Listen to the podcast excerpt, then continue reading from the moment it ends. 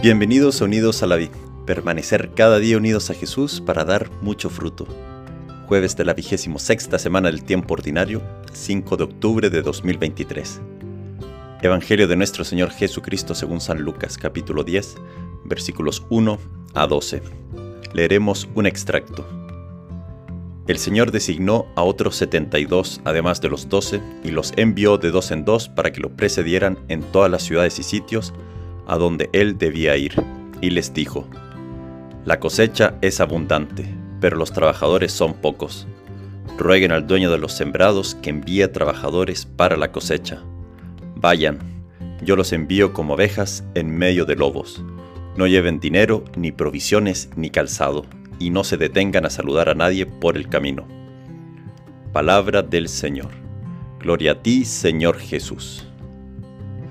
Los dos apóstoles como que los conocemos bien, pero hoy la liturgia también nos recuerda que Jesús designó también otros 72 además de los doce, y los envió de dos en dos para que lo precedieran en todas las ciudades y sitios a donde él debía ir.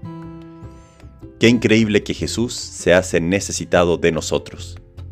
Jesús quiere obrar, llegar a corazones a través de mediaciones humanas. A Dios le encanta trabajar a través del testimonio, del encuentro, de la salida, de ir, al otro en la comunión. Donde hay dos o más reunidos en mi nombre, ahí estoy yo. San Alberto Hurtado, santo chileno, tenía una consigna, y era ser un fuego que enciende otro fuego.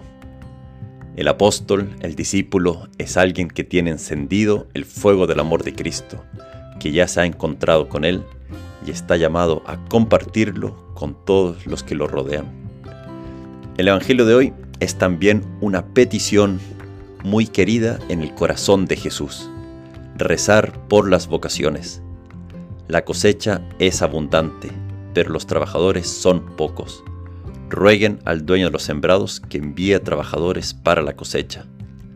Rezar, pedir, suplicar, al dueño de los sembrados, a Jesús mismo, que nos envíe trabajadores, que nos envíe sacerdotes, que nos traigan la Eucaristía, que nos bendigan, que nos bendigan, que nos consuelen, que nos confiesen, acompañen.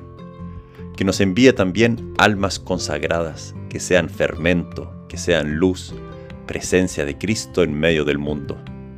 Que nos envíe misioneros que lleven el Evangelio, la alegría de Dios a tantos que no lo conocen que nos envíe personas comprometidas con su vocación a la santidad, siendo papás, mamás, matrimonios, abuelos, empresarios, profesores, catequistas, etc.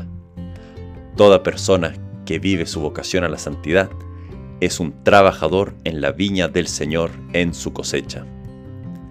La clave que cambia nuestra vida es cuando nos damos cuenta de que ese deseo mío de felicidad coincide 100% con el llamado de Dios a la santidad. No son dos cosas distintas. Soy plenamente feliz cuando vivo mi fe en plenitud, mi llamado a la santidad. Trabajar en la viña del Señor, en su cosecha, ser un trabajador de Dios, llena el alma, da plenitud, y estamos todos, de cierta u otra manera, llamados a hacerlo, llamados a ser fuego que enciende otro fuego. El Evangelio también hoy nos invita a la confianza. Es verdad que vivir hoy la fe de forma comprometida o ser un trabajador hoy en la viña del Señor es ser oveja en medio de lobos. Pero hay que saber que es Jesús quien nos envía y Él está con nosotros todos los días hasta el fin del mundo. Él es nuestra roca, Él es nuestra seguridad. Recemos por las vocaciones, en especial yo como sacerdote, Pido oraciones por los sacerdotes, por los que Dios está llamando, para que esos jóvenes sean generosos y valientes en seguir el llamado, y también por los que ya somos sacerdotes. Yo que llevo cinco meses, por los que llevan 50 años, da igual, recemos por ellos que son sacerdotes, para que nos enamoremos cada día más de Dios.